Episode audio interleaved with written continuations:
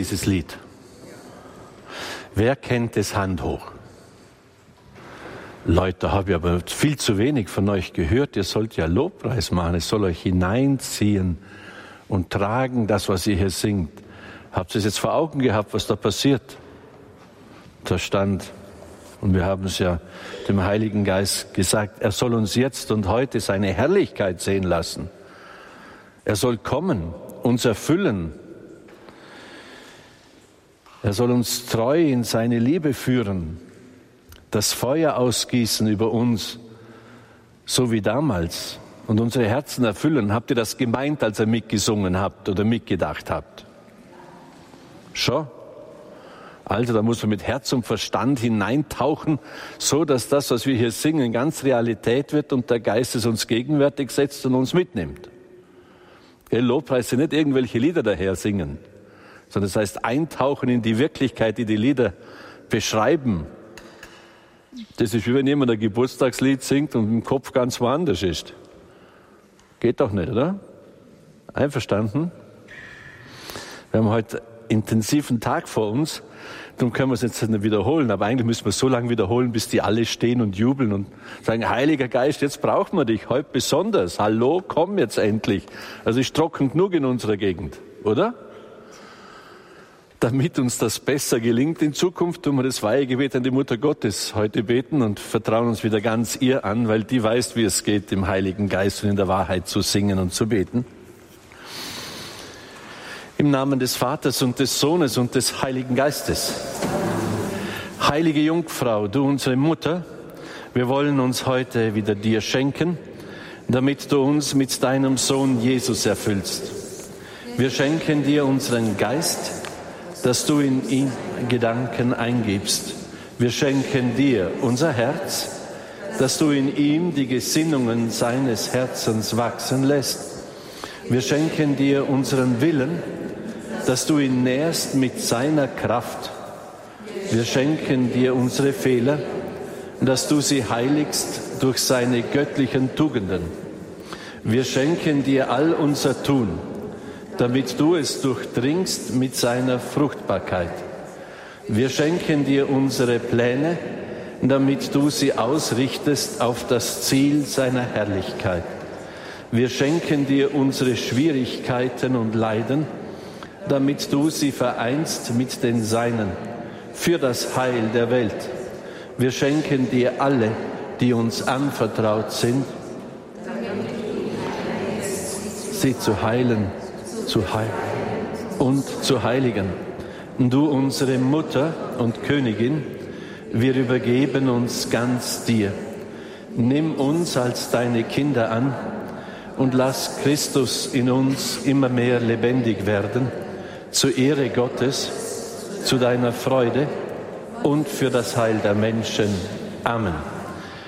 Und allmächtiger Gott, wir bitten dich heute ganz besonders, dass du uns segnest, Herz, Verstand und Geist öffnest für das, was du für uns vorbereitet hast. Es sind Heilungsexerzitien, Herr, und wir bitten dich, dass du wirklich dich verherrlichst in unserer Mitte, dass das, was wir als Titel ausgeschrieben haben über diese Tage, dass du die gebrochenen Herzen heilst und dass du unsere Schmerzen, den Wunden verbindest. Wir bitten dich, dass du machtvoll in dieser Weise, wie es die Heilige Schrift uns prophetisch sagt, einfach in unserer Mitte verherrlichst und das auch tust. Wir bringen dir unseren Glauben, Herr, dass du das vermagst und willst. Ja, dass du genau deshalb auch in die Welt gekommen bist, um uns in die Erlösung zu führen. Und du gibst nicht ein bisschen Erlösung, sondern Erlösung in Fülle. Ich bin gekommen, damit sie das Heil in Fülle haben. Und solange noch nicht Fülle des Heiles ist, ist er nicht fertig. Okay?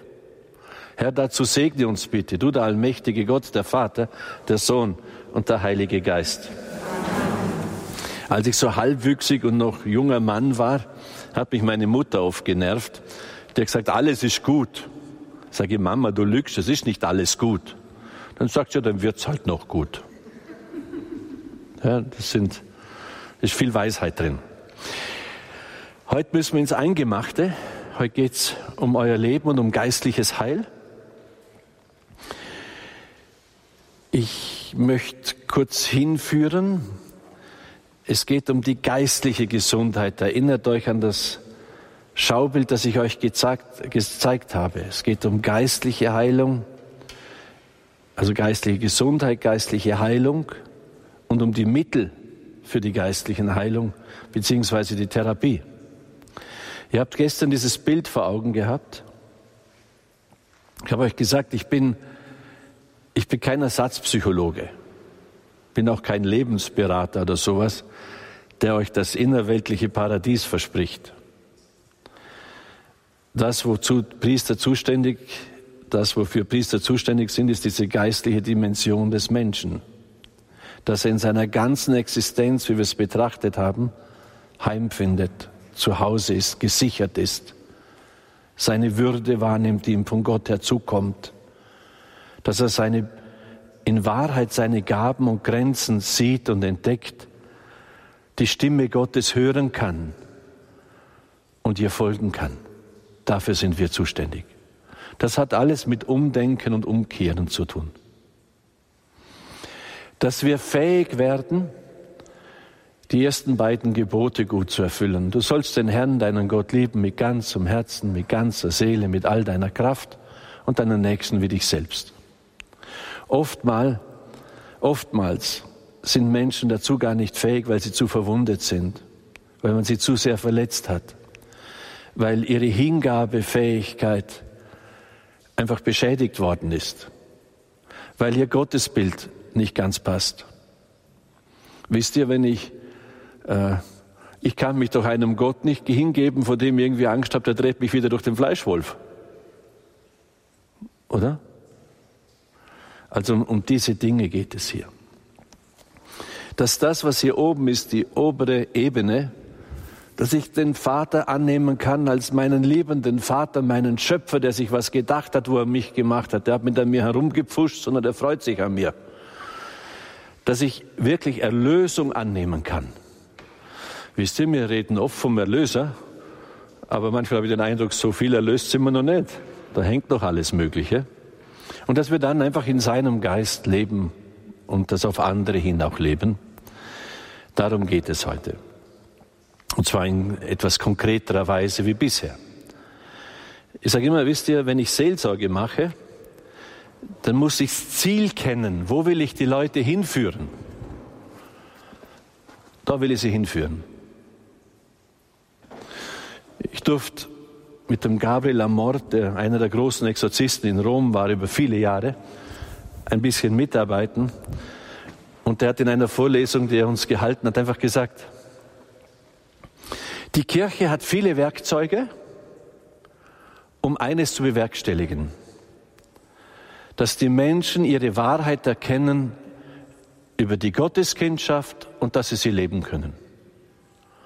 Und dafür hat sie die Verkündigung, die Katechese, wo man die Gesetzmäßigkeiten des Geistes kennenlernt und weiß, wie wirkt was. Wir haben die Sakramente, wir haben die Liebe, die man uns anmerken sollte wir haben Sakramentalien, wir haben eine ganze Werkzeugkiste oder ja, um die Menschen in die Fülle des Heils zu führen. Und das ist unser Auftrag. Ein Werkzeug davon ist der Befreiungsdienst der Kirche. Aber nicht jeder braucht einen Befreiungsdienst, sondern nur der, der dämonisch belastet ist. Oft kommen Leute, sagen, ich bin belastet und ich brauche einen Befreiungsdienst, dann reden wir ein bisschen, dann kommen wir drauf, die brauchen nicht einen Befreiungsdienst, sondern eine Umkehr. Oder? Versteht ihr? Oder ein Heil. Wenn jemand geistlich nicht gesund ist, dann kann der, unser Gegenspieler dauernd einhängen und der, der hängt sich in unsere Wunden. Ja? Und da wird er zum Ankläger gegen die, die sie uns beigebracht haben. Er streut Zweifel gegen Gott, wenn er mich liebt. Warum lässt er das zu? Und dann trennt er mich genau von dem, der meine Heilung bewirken kann und sie wirken will. Ja? Also, wenn jemand verwundet ist, dann muss man sich um die Wunden kümmern und nicht zuerst um die Dämonen. Ich sage es manchmal so, man treibt sie durchs Fenster aus und hinten ist das Scheunentor offen, da kommen sie wieder rein. Also man immer den ganzen Menschen im Blick haben. Wenn er gesund ist, dann kann er Gott seinen Vater nennen in großer Selbstverständlichkeit. Er weiß, wenn was nicht passt, dann gehe ich zu meinem Erlöser und Heiland. Wenn ich so schuld geworden bin, dann bitte ich um Verzeihung und tue auch Buße. Wenn, äh, wenn ich verletzt worden bin und, und ich kann mich noch nicht hingeben, ich habe Ängste und solche Sachen, dann muss ich zum Erlöser gehen. Sagen, Jesus, das ist noch nicht gut, ich komme wieder. Oder? Und das meinte ich auch, wenn ich sage, Erlösung gibt's nur in der Wahrheit. Ich muss mich dem stellen. Okay? Und Jesus ist aber in die Welt gekommen, um uns die Fülle der Erlösung zu schenken. Oftmal wirkt er dann über ganz menschliche Sachen. In Jesus Sirach 3,14 heißt es, du sollst den Arzt nicht gering schätzen. Oder? Also es ist ja heutzutage schon eine große Hilfe, wenn ich eine komplizierte Krankheit habe, den richtigen Arzt zu finden, der, der mir weiterhelfen kann. Oder jemanden zu finden, der mir eine Wegweisung gibt, hey, jetzt, jetzt weiß ich, was ich tun kann. Oder dass mir ein Licht aufgeht, wo ich mir erstmal versöhnen muss. All solche Dinge. Also Gott handelt nicht irgendwie abstrakt. Da haben wir oft so ein bisschen eine falsche Vorstellung. Jetzt macht's plumps und dann kommt die große Erkenntnis und dann ist Heilung da und Wissen. Er führt oft über Gegebenheiten, über Begegnungen, über Menschen. Und das ist wie ein Puzzle manchmal. Er schickt mir jemanden, der kann mir ein Stück weiterhelfen, dann gehe ich dahin. Und darum ist ein Leben im Heiligen Geist einfach ein, ein Spüren, ein Mitgehen, wie der liebe Gott mich führt. Und der führt mich nicht losgelöst von der Welt. Versteht ihr? Bei der Unterscheidung der Geister, wenn es um Projekte geht, solange ich ein, ich durfte ja einige Projekte durchführen fürs Gottesreich, glaube ich, dann geht es nicht darum, also solange das nur ich im Herzen habe, habe ich höchste Zweifel, ob das vom lieben Gott kommt. Wenn sich da aber Dinge zusammenfügen, die ich nicht vorbereitet habe, wenn das andere auch im Herzen haben und da hineingehen oder äh, es kommen Mittel dazu, dann merkt man, hoppla, da führt ein anderer Regie. Ja, also das scheint doch irgendwie richtig zu sein, was ich da als Wunsch im Herzen habe. Versteht ihr, was ich meine? Wir könnten lange über Radio Horeb diskutieren, wie das damals entstanden ist. Der Adelheid und ihr Bruder, das waren eine, die haben einfach eingeantwortet, dass das ein ganz komisches Projekt war, wo man gar nicht wusste, was rauskommt, aber die waren so geführt, dass sie mitgemacht haben. Das kann ich nicht machen. Oder? Oder andere waren, oder das Geld auf einmal kam, dass man was bauen konnte oder so. Oder ich habe mit meinem Bruder gesprochen und dachte, er erzählt mir jetzt, äh, jetzt bist du ganz verrückt geworden. Als ich ihm erzählt habe, dass ich Priester werde, hat er begonnen zu lachen. Er hat gesagt, wenn du Priester wirst, bin ich der Leo vom Gaswerk. Also, und dann, als ich ihm das erzähle vom Radio, sagt er spontan. Ich weiß seit zwei Jahren, dass ich etwas für den lieben Gott tun muss. Und wir bauen das Studio bei uns in Kuhstall. Spontan. Und dann geben einen Bauantrag ab und das war bei uns alles nicht so einfach im Balderschwang, weil wir im Außenbereich sind. Und da hat innerhalb von drei Wochen eine Baugenehmigung. Sagte, ich verstehe die Welt nicht. Wenn ich meinen Betrieb erweitern will, muss ich streiten. Und hier ist wie alles vorbereitet. Versteht ihr? Das sind so, so Führungen, wo man Bestätigungen bekommt, hey, Gott ist dabei. Und auf diese Dinge sensibel werden. Auch was die eigene Heilung und Erlösung und Befreiung anbelangt. Er ist es, der befreit. Ich kann ihn nicht zwingen, das zu tun, was ich mir vorstelle. Könnt ihr verstehen, was ich meine? Gut. Also es geht hier nicht um eine wissenschaftliche Abhandlung, das muss ich sagen für unseren Herrn Professor. Na, ich sage es für allen Leuten. Das ist, es geht eher um Erfahrungen und persönliche Erwägungen, auch Interpretationen von christlichem Hauptglaubenshintergrund, einfach Erfahrung aus der Seelsorge. Und mich, mir war damals sehr inspirierend, als ich begonnen habe, der Professor Ivancic mit seiner sogenannten Hagiotherapie. Der hat gesagt, das Hagio ist das Heilige, das Heilige im Menschen wird durch den Heiligen Geist geheilt. Und dem, in diese Dynamik ist er hineingegangen. Und da durfte ich viel lernen. Es hat mir geholfen zu sehen, was ist das Ziel der Erlösung? Wann ist ein Mensch erlöst? Da muss ich mal eine Vorstellung haben. Dann, was sind Hindernisse? Also ich muss eine Diagnose machen können. Wo ist er krank? eine Anamnese, eine Diagnose und dann brauche ich Hilfsmittel, oder? Medizin. Und wenn ich darüber, und da hat er ein bisschen eine Struktur hineingebracht. Ich bin kein Hagiotherapeut, aber es hat mir sehr geholfen in der Seelsorge. Das ist etwas sehr Interessantes. Und vor diesem Hintergrund spreche ich jetzt zu Ihnen. Es geht mir jetzt nicht in erster Linie um unmittelbar körperliche Heilung, psychologische oder psychiatrische Therapie. Ich will das auch nicht ersetzen. Es geht mir um das Heil, das große Heil, das uns von Gott her angeboten ist. Ich kenne Wunderheilungen und ich freue mich wenn der liebe Gott sowas tut. Aber ich meine, dass er oft ganz normal die Heilswege mit uns gehen will. Gut. Es geht also um den geistlichen Bereich des Menschen, um die, den himmlischen Teil der Seele, die eingehaucht ist von Gott. Vielleicht dazu noch ein, was ist die Seele? Die Seele ist das Prinzip des Lebens, das ein Lebewesen trägt und umfasst, würde ich sagen. Schaut, der, der Johannes Schwarz hat es sehr schön dargestellt. Er hat ein, Huhn, ein Huhn gezeichnet, das da unterwegs geht, isst und, und, und quack, quack, quack macht, nicht? Und dann lässt es umfallen und dann ist tot. Dann sagt er, vorher war es eine lebendige Einheit. Und nachdem es tot ist, ist eigentlich gar keine Einheit mehr. Es ist auch nicht mehr lebendig, ist nur ein Haufen von Einzelteilen. Und sobald der Mensch stirbt, verdaut er sich selber. Also er zerfällt in Einzelteile. Er ist nicht mehr lebendig und keine Einheit mehr. Verständlich? Dieses geistige Prinzip, das etwas lebendig macht und zur Einheit, das nennt man Seele. Und die, die, die Griechen, die haben gesagt, es gibt eine, eine vegetative Seele von Pflanzen, es gibt eine sensitive Seele von, von Tieren und es gibt eine geisterfüllte Seele beim Menschen. Okay? Interessiert uns dann die, die, die Menschenseele. Die hat ein paar besondere Eigenschaften. Sie hat einen Verstand, sie kann über sich selber reflektieren.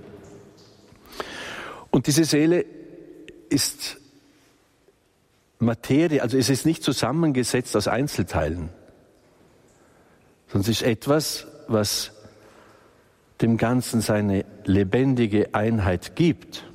Jetzt können wir darüber lang reflektieren. Wenn man da konsequent durchdenkt, dann weiß man, diese Seele kann nur von Gott kommen. Also dieses Prinzip der Einheit und des Lebens hat keine Einzelteile, es kann nicht zerstört werden. Es ist etwas Ewiges, das von Gott kommt. Und eine solche Seele hast du. Und um diesen Teil geht es mir, dass deine Seele in der Wahrheit in Gott das verwirklichen kann, wozu sie von Gott her einmalig geschaffen ist. Können wir jetzt noch länger ausführen, tun wir jetzt aber nicht, weil dann kommen wir zum Einzelnen. Es geht um Glaubenswahrheiten, es geht um Ganzheit, Gesundheit und Gottseligkeit des Menschen. Es geht äh, um Glaubenswahrheiten, die uns erklären, warum es verschiedene Beeinträchtigungen, Gebundenheiten, Krankheiten, Verletzungen der Seele gibt. Es geht um geistliche Mittel und geistliche Medikamente und dann noch um Anhaltspunkte zur Unterscheidung der Geister. Geistliche Teilung zielt darauf ab, in die Geborgenheit und Liebe Gottes zurückzuführen. Das Hauptziel. In die Geborgenheit beim barmherzigen Vater wieder anzukommen und dort zu sein. Es zielt darauf ab, zu versöhnen. Im Deutschen kann man auch an Sohn denken, an Gotteskindschaft. Aber etymologisch kommt es von entzünden. Alles ausräumen, was im Wege stehen könnte, ganz in dieser Liebe Gottes, der Agape zu sein und daraus zu leben. Versöhnung mit Gott müssen wir unter Anführungszeichen stellen. Wir haben oft Vorwürfe gegen Gott im Herzen, wir würden sie nicht ausdrücken, aber wir haben große Zweifel an ihm, dass er es wirklich gut mit mir gemeint hat. Und das, obwohl er mir das und jenes zugemutet hat. Wir, haben, wir müssen uns versöhnen mit den Mitmenschen, das haben wir schon angedeutet und besprochen. Dann mit der eigenen Geschichte, den eigenen Gegebenheiten und mit mir selbst. Das muss alles, alle Ebenen müssen einfach gut sein. So, dass ich sagen kann, wie die Mutter Gottes, das Zauberwort, das heißt, mir geschehe. Mir geschehe. Ich könnte auch sagen, es darf alles so gewesen sein, wie es war, lieber Gott. Du machst keine Fehler. Ich schau mal, was du draus machst.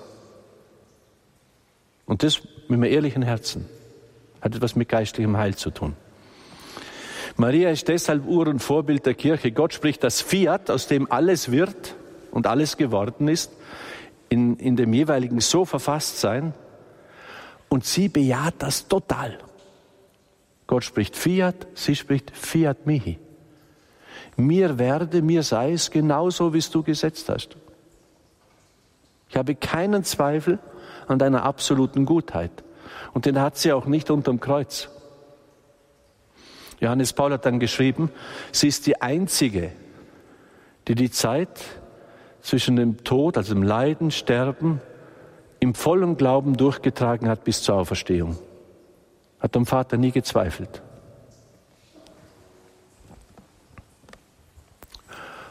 Und wenn das unser Vorbild ist, dann geht es darum, dass wir hinfinden zu einer Freiheit, wo ich sage, mir geschehe. Lieber Gott, das hätte man zwar nicht so ausgesucht, aber du wirst daraus was Vernünftiges machen. Ich bin schon ganz gespannt, was das soll. Das ist eine ganz andere Haltung, wie dann sich zu verkrümmen in sich selbst, ins Selbstmitleid, in die Depression, in die Anklage, ins Verurteilen. Das ist alles nicht mit, hat nichts mit, nichts mit dem Heiligen Geist zu tun. Der Heilige Geist führt woanders hin. Es geht auch darum, wichtig, die menschliche Freiheit wieder zu gewinnen. Sünde hat immer zur Konsequenz, dass sie mir die Freiheit nimmt. Und die christliche Freiheit ist anders zu verstehen wie eine innerweltliche Freiheit. Innerweltlich denken wir Freiheit, ich bin frei von Verpflichtungen oder irgendwie so. Aber von der Liebe her meint Freiheit, ich bin frei, mich zu schenken. Ich bin frei fürs Lieben. Und zwar, ob du nett bist oder nicht nett bist. Ich habe die Freiheit, gut zu sein. Ich habe die Freiheit, mich geliebt zu wissen und zu lieben, egal was andere aufführen. Um diese Freiheit geht es. Unsere Freiheit ist eine Freiheit für etwas und nicht eine Freiheit von etwas. Wenn jemand innerlich frei ist, dann kann er leben und sterben. Dann kann er ausgenützt werden oder sonst was. Es, es kann ihm nicht an. Freiheit für die Liebe. Freiheit für jemand. Das ist das christliche Konzept von Freiheit.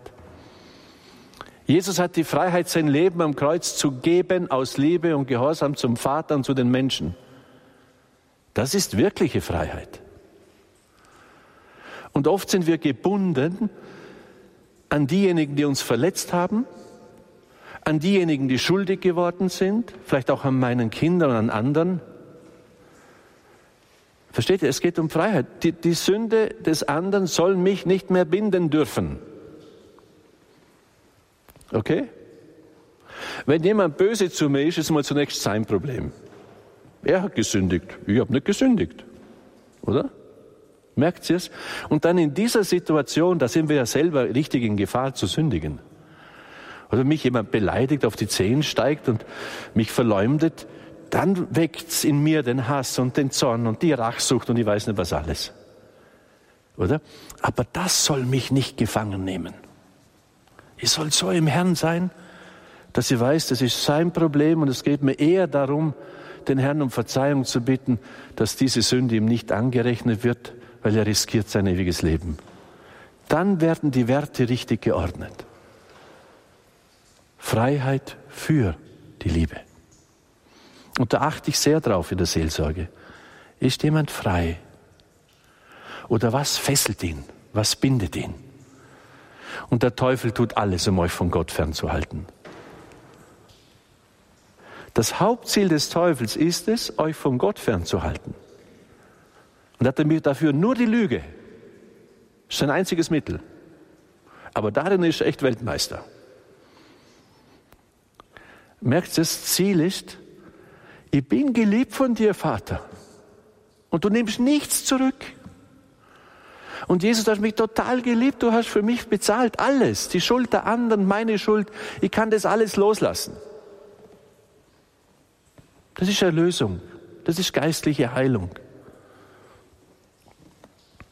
Die Freiheit wieder gewinnen und damit eng verbunden, dass ich meine Berufung entdecke und sie verwirkliche. Das und wieder, der Teufel tut alles, gell? wenn er mich vom wahren Ziel nicht abhalten kann und ich erkenne meine Berufung, ich weiß, wo es hingeht, dann hängt er mir da und Bremsklötze an. Dann will er versuchen, dass er mich mit Nebligkeit, mit Nebensächlichkeiten zumüllt. Ich habe auch Leute in meiner Umgebung, die, die ermahnen mich da immer, dass ich nicht Listen machen soll und mich um Abrechnungen können, kümmern soll, sondern endlich mein, mein priesterliches Sein verwirklichen. Das ist, jeder hat so in seiner Wesenheit auch Eigenschaften, die, äh, ja, die hat man gelernt, die will man auch einsetzen. Da musste ich immer wieder fragen, kommt der Herr mit mir zum Ziel?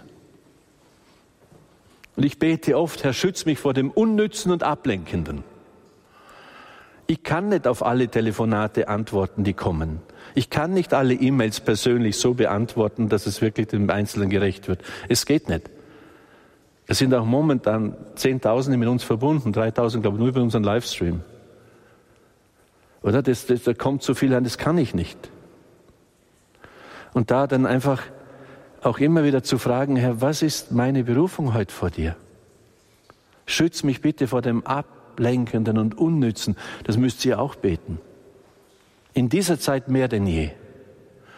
Weil es hat nie eine Zeit gegeben, wo so viel Information ununterbrochen auf uns einprasselt wie heute. Oder? Da hast du Facebook und ich weiß dann schon gar nicht mehr, wer hat mir wo geschrieben. Was jetzt auf dem einen E-Mail-Konto oder auf dem anderen oder über WhatsApp oder über SMS oder fange ich an zu suchen, weil ich weiß, ich muss ihm noch antworten. Ich bin schon ganz nah dabei zu sagen, ich hänge das Zeug alles ab. Weil das hängt, zuerst muss ich beten für euch. Zuerst muss ich mir einsetzen vor dem Herrn, dass ihr durchkommt. Und die Sakramente ordentlich vorbereiten und feiern. Weil dort handelt der Herr selbst. Also auch wir sind da oft wirklich in einer Not, das dürft ihr mal glauben. Was, was ist jetzt meine Berufung? Was möchtest du, Herr, dass ich tue? Und da geht es um Freiheit. Freiheit von sich selber, Freiheit von dem, was alle Leute aufführen, Freiheit von den eigenen Verletzungen, dass ich ihm hören kann und frei folgen kann. Das ist ein Ziel.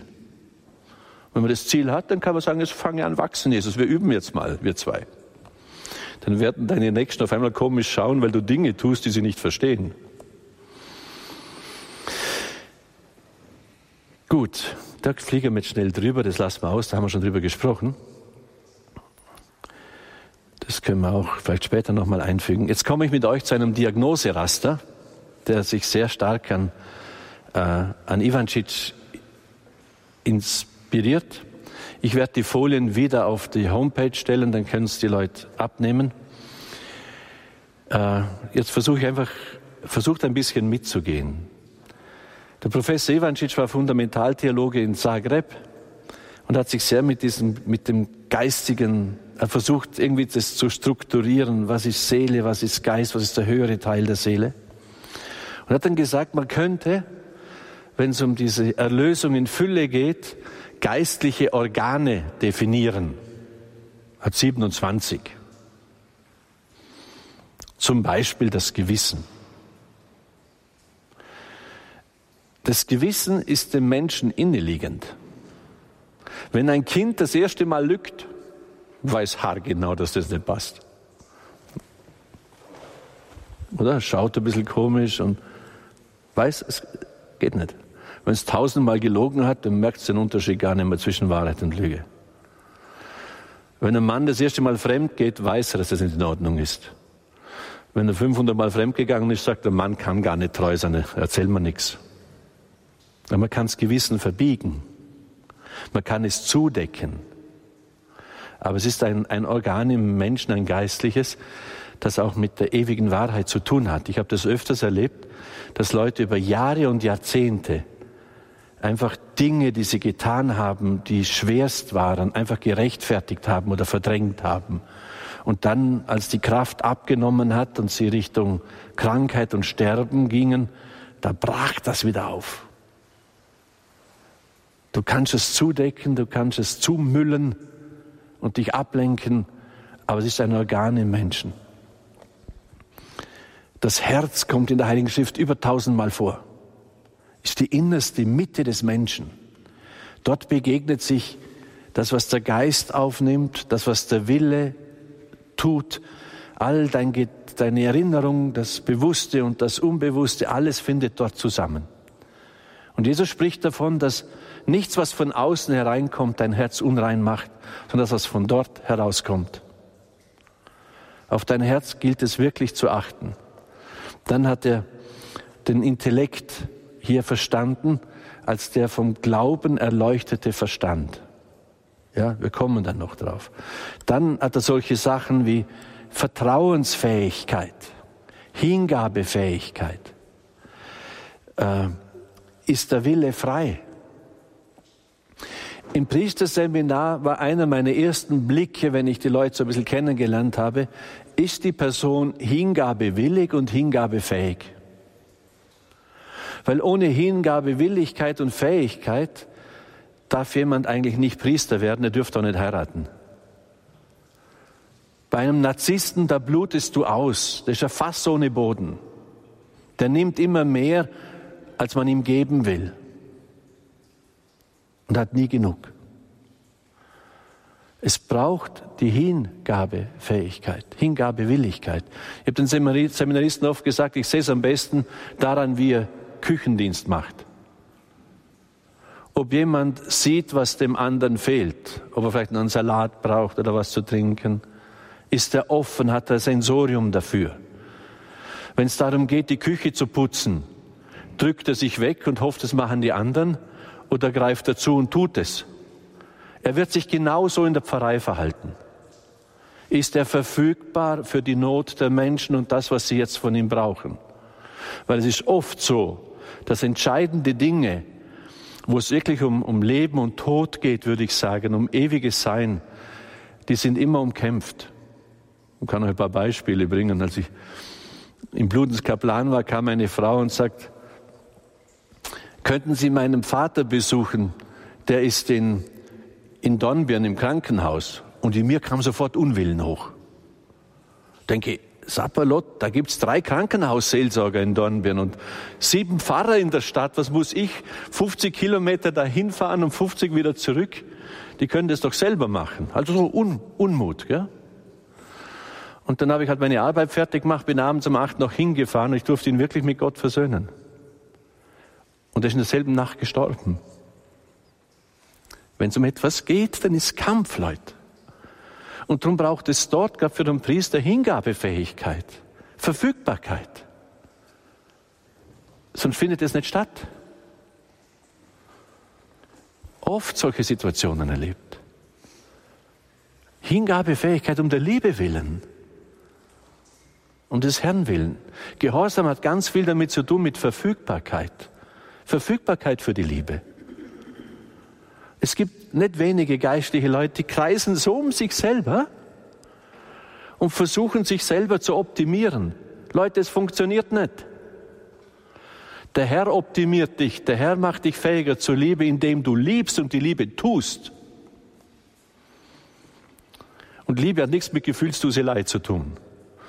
Ich erinnere mich mal, ich musste bei uns im Gasthof die Heizung entlüften in einem Zimmer. Dann komme ich ins Zimmer rein, da liegt einer auf dem Bett, streichelt sich den Bauch und sagt, ach, geht's mir gut. Ach, bin ich gut. Ich habe gedacht, ich bin im falschen Film. Und also der war ganz in seinen Gefühlen. Aber als ich, als ich dann auch seine Frau kennengelernt habe, habe ich gewusst, sie macht die ganze Arbeit und er fühlt sich wohl. Also, da kann man schon mal sagen, das ist nett, dass du dich wohlfühlst, könntest bitte in den Rasenmähen gehen. Ihr, ihr, ihr weißt, was ich sagen will, oder? Das habe ich so oft erlebt. Wenn ihr euch für das gute Tun überwindet, für den anderen, ohne Eigeninteresse, dann wird in dir etwas Böses überwunden und das Gute beginnt dich zu tragen, das Gute, das Gott ist. Das ist auch ein Heilsmittel ersten Ranges. Tu einfach das Gute. Fällt wieder Mama ein. Hat immer gesagt, einfach tun. ja. Es gibt so geistliche Organe wie Treue, Maß halten können. Ja, und da hat er einfach so 27 Dinge. Er nennt drei Wirkweisen des Bösen, die unsere geistlichen Organe verletzen. Einmal den Akt der Sünde. Das führt dann zur Schuld. Die Sünde, das böse Tun, das widergöttliche Tun führt zu Schuld und Schuld hat Konsequenzen. Sünde ist niemals Privatsache. Es gibt keine verborgene Sünde. Alles kommt ans Licht, sagt Jesus. Und jede Sünde hat, Wirk, hat eine Wirkung. Sie belastet meine Beziehung zu Gott. Also die Geborgenheit in Gott verletzt sie. Sie hat eine Wirkung auf den Nächsten hin. Sie beeinträchtigt ihn und unsere Beziehung. Sie verletzt mich selbst ich erkläre es immer gern mit der, mit der Lüge. Solange ich nicht gelogen habe, ist alles, was in mir da ist, eins. Ich könnte sagen, salopp formuliert, ich kann frei Schnauze reden, weil in mir ist nur die Wahrheit. Und was da rauskommt, ist wahr. Oder? Ja, wenn ich jetzt Sie anlüge und dann rede mit der Adelheid, dann bin ich Gefangener meiner Lüge.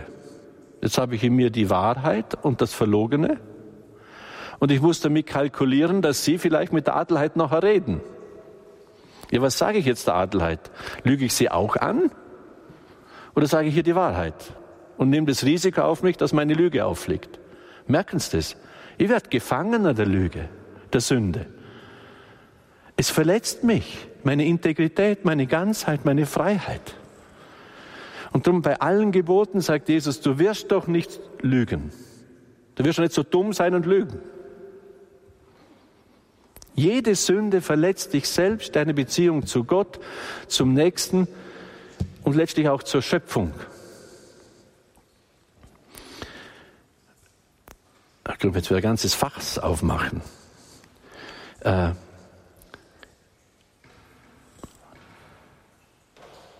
ja, na, tun wir nicht. Das wären wir hinten und vorne nicht fertig. Äh, bei der Hildegard von Bingen Sie sieht in einer Vision, wie der Mensch eingewurzelt ist in den Kosmos. Wie er wirklich Krone der Schöpfung ist. Und wie von Gott her die Grünkraft, so nennt sie das, durch das Menschenherz in die Schöpfung fließt. Das ist die Lebenskraft und die Kraft, die alles in seiner Ordnung hält, die Gott der Schöpfung gegeben hat. Und sie sagt, solange der Mensch in der Ordnung Gottes steht, hält er alle Elemente in der Ordnung Gottes. Und sie sieht ein Zeitalter im Liber Divinorum Operum, einer Visionsschrift von ihr, wo die Elemente ganz aus dem Kurs geraten. Sie nennt es ein weibisches Zeitalter. Die Menschen laufen nur noch ihren Gefühlen nach und tun der Gerechtigkeit Gottes nicht mehr Genüge. Sie halten sich nicht an die Ordnung Gottes, sondern suchen nur noch ihre eigene Gefühlsduseleien. Das hat ganz viel mit unserer heutigen Zeit zu tun. Wenn nun ein Sportler, wenn der interviewt wird, dann sagt er, redet er nur von seinen Emotionen. Nicht von der Leistung und Gefühle. Mit dem Gefühl können Sie heute alles rechtfertigen. Das war vor 50 Jahren noch nicht so. Wenn Sie verliebt sind, können Sie eine Frau mit drei Kindern stehen lassen, es wird alles gut geheißen.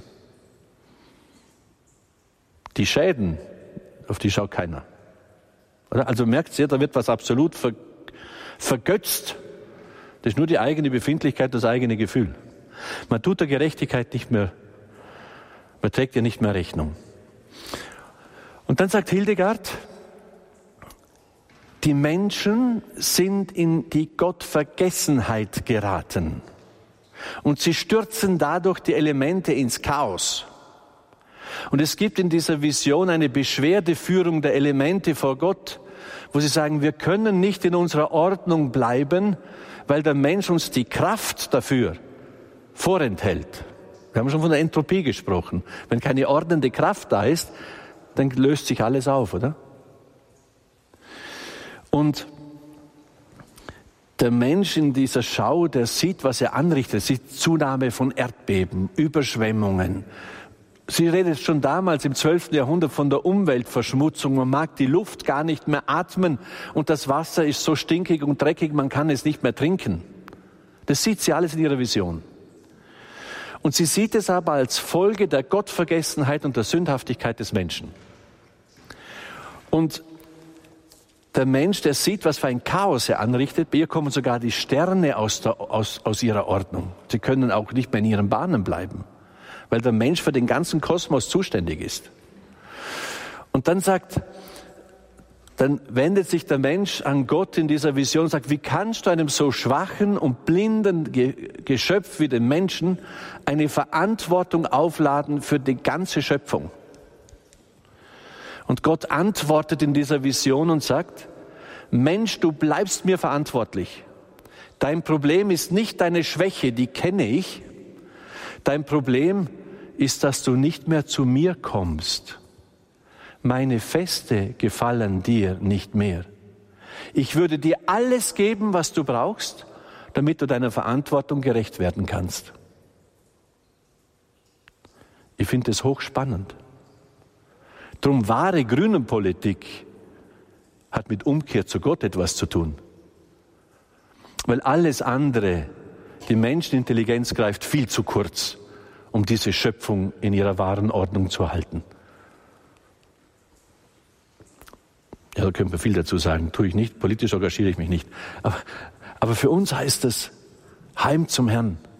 Und bei der Hildegard von Bingen, das ist sehr schön, sie sagt, die Reue und die Umkehr ist die welterneuernde Kraft. Wann immer sich ein Menschenherz sich Gott zuwendet und sei es nur mit einem Hilfeschrei, ist es Rückführung der Elemente in ihre Ordnung und Auflichtung für die ganze Schöpfung. Jetzt wisst ihr, warum Sünde und Gottvergessenheit niemals Privatsache ist. Es hat Auswirkungen für den ganzen Kosmos.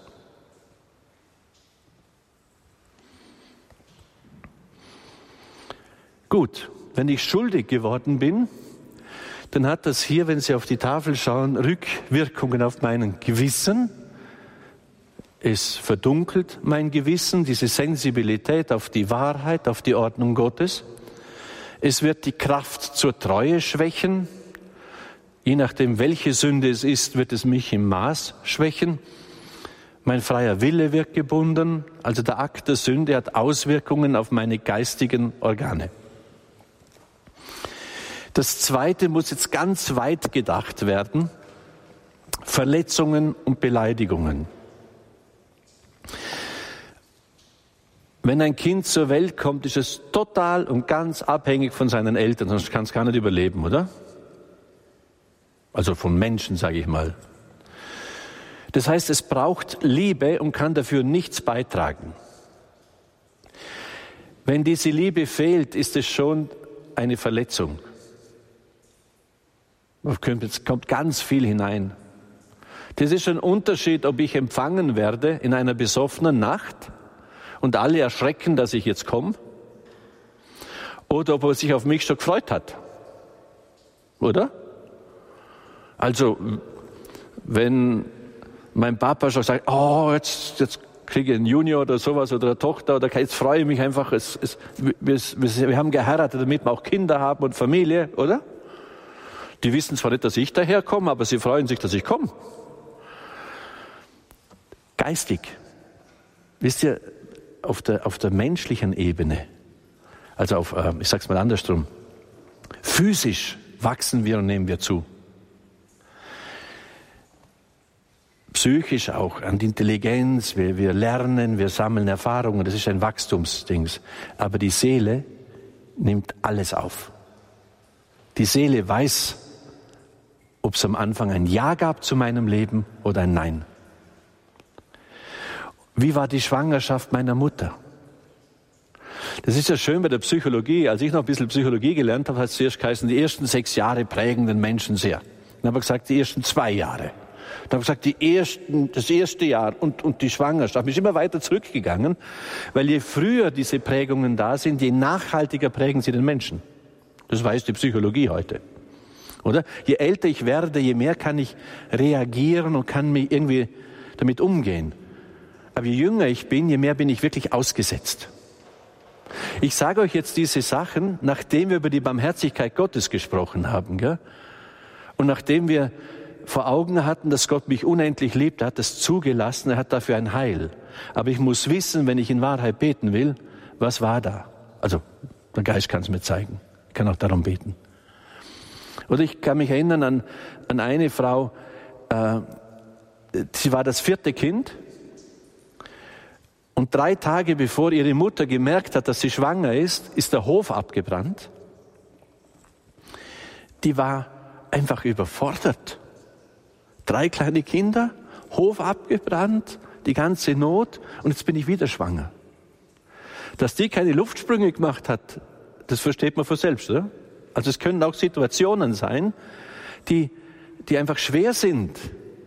Da kann ich verstehen, dass jemand sagt, pff, lieber Gott, bitte nimm das weg, bitte jetzt nicht. Aber ich sage nein. Und es sind dann oft Menschen, die glauben nicht, dass sie geliebt sind. Weder von Gott noch von den Menschen. Sind Fässer ohne Boden. Versteht ihr? Das will der Herr heilen. Er rückt es in eine völlig andere Perspektive. Obwohl es nicht gepasst hat, wollte ich, dass du lebst. Ich habe dir das Leben geschenkt und ich bin die Grundlage deines Lebens. Okay? Das durfte ich oft erleben, dass Menschen diese, diese Selbstannahme nicht hatten, weil sie einfach wirklich auch, wenn eine Frau drei Monate lang überlegt, treibe ich jetzt ab oder was tue ich und bis zum letzten Moment nicht weiß, was sie tut. Das ist jedes Mal eine, eine lebensbedrohliche Situation für dich. Das ist wie wenn ich mit der Pistole jeden Tag bei dir daheim vorbeikomme und mit dir russisches Roulette spiele und abdrücke und du weißt nicht, ob eine Kugel drin ist. Da wirst du wahnsinnig. Du kannst dich nicht entziehen. Darum, Leute, das sind, das sind ganz massive Verletzungen im Grund der Seele. Und da dann umdenken zu dürfen und wirklich zu verstehen, ich lebe, weil Gott es will. Er hat mein Leben durchgetragen, obwohl alle gegen mich waren. So sehr liebt er mich. Er hat für mich die Berufung. Er wollte, dass ich lebe. Er hat mein Leben geschützt. Das ist die Grundlage meiner Existenz. Versteht ihr? Und drum dieses Umkehren, Umdenken, Heimfinden zum Herrn, das ist die Grundlage meiner Existenz und das ist geistliche Heilung. Und da habe ich, kommen wir später drauf, den Leuten oft Worte Gottes mitgegeben. Weil Jesus sagt, ich habe dieses Wort ausgesandt wie der Regen und es kehrt nicht zu mir zurück, ohne dass es das bewirkt hat, wozu ich es ausgesandt habe. Und da gibt's hunderte Schriftstellen, wo Gott immer zum Ausdruck bringt, wie sehr er das Geschöpf liebt. Oder ich habe ein paar genannt. Ich habe dich in meine Hand geschrieben, selbst wenn Vater und Mutter dich verlassen, ich verlasse dich nicht. Ich habe dich gedacht noch vor Erschaffung der Welt. Ich habe dich im Schoß deiner Mutter gewoben. Wenn ich dahin finde, wenn dieses Wort, diese Wahrheit in meinem Herzen verankern darf und sie dort hineinsenken darf, dann habe ich eine Grundlage, die nichts aus der Welt in Frage stellen kann. Von dort her kommt mir meine Würde zu. Von Gott her, von der Ewigkeit. Und sie ist unantastbar. Da können wir große Klammer aufmachen. Die Menschenrechte, die wir so großartig definiert haben, sind auf dem Rücken des Christentums herangereift, liebe Leute. Und wenn wir das Christentum nicht mehr als Grundlage haben, dann werden wir zwangsläufig in der Tyrannei enden. Dann wird der Mensch dem Menschen zum Wolf. Da sind wir mittendrin, scheint mir. Also, dies, das Wort Gottes führt mich zurück in diese Wahrheit, dass ich lebe, weil er es von Ewigkeit her will in meinem So-Sein.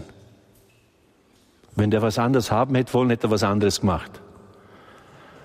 Da liegt die Freiheit, wirklich ein Original zu sein und sein zu dürfen. Oder? Sowas wie dich hat es nie gegeben. Freu dich drüber. Du darfst die Welt beschenken mit deinem So-Sein. Sünde ausgenommen. Verständlich? Drum alles, alles, was diese selbstverständliche Annahme meiner selbst verletzt hat, durch das Verhalten von Menschen, durch Situationen und Zeitumstände, muss im Glauben korrigiert und heil werden dürfen. Zurückfinden zu der Tatsache, dass er mich wirklich liebt. Und wenn andere sagen, du bist blöd oder sonst was, kann ich sagen, ist nicht mein Problem. Der liebe Gott hat mich so gemacht, darf ich sein. Amen. Wer mich so nicht haben will, soll mich anders nicht kriegen. Ja, dann ist jemand geistlich gesund und frei. Und er kann auch einsetzen, was er hat, und was er nicht hat, kann er sagen, hab ich nicht. Ich kann nicht jodeln, meine Stimme gibt es nicht her, aber ich kann großartig Fremdenführer machen oder so. Oder Kuchen backen oder keine Ahnung. Oder ich habe eine Empathie für Menschen, da fühlen sich die meisten wohl und die kommen gern zu mir. Und zwar ohne, dass ich singe. Ja. Es ist so schön, wenn man der Seelsorge Leute zu etwas hinführen darf, was sie sind. Der Heilige Geist ist ein symbolisch Wasser. Das Wasser nährt die Kuh und die Geiß und die Schaf und die Rose und das Vergissmein nicht und die Tulpe und die Nelke. Aber es macht doch nicht aus einer Nelke eine Tulpe und aus einer Geiß eine Kuh. Der Heilige Geist nährt dich in deinem So-Sein. Darum ist es unabdingbar wichtig, dass du dich selber vor Gott her annimmst als ein Geschenk für die Welt. Und Leute, allein dieser Punkt hat ganz viel mit geistlichem Heil zu tun. Wenn ich da halbwegs hingefunden habe, dann ist das schon die halbe Miete für, für Erlösung und für Heilung und Befreiung. Weil wenn da die Zweifel dauernd ein Leben lang genährt werden, das macht dich doch krank in deiner Beziehung und oft hat es auch körperliche Konsequenzen und psychische. Oder Neurosen sind einfach Überhöhungen, weil ich mir nicht sicher bin, finde irgendwas, der eine hat eine Machtneurose, der andere hat keine Ahnung, eine Sexneurose, der dritte hat sonst was. Ich, ich, ich, da will ich jetzt der Beste sein und, und, und, und das. Da. Ich darf so sein, wie ich bin. Das ist Heilung und Erlösung in Jesus Christus. Also Verletzungen und Beleidigungen führen zum Leid. Und das dritte noch, und hat natürlich Auswirkungen. Verletzungen, Beleidigungen, auch in diesem umfassenden Sinn verstanden, mindern meine Vertrauensfähigkeit, meine Hingabefähigkeit, meinen freien Willen. Sie binden mich. Sie verletzen mein Herz.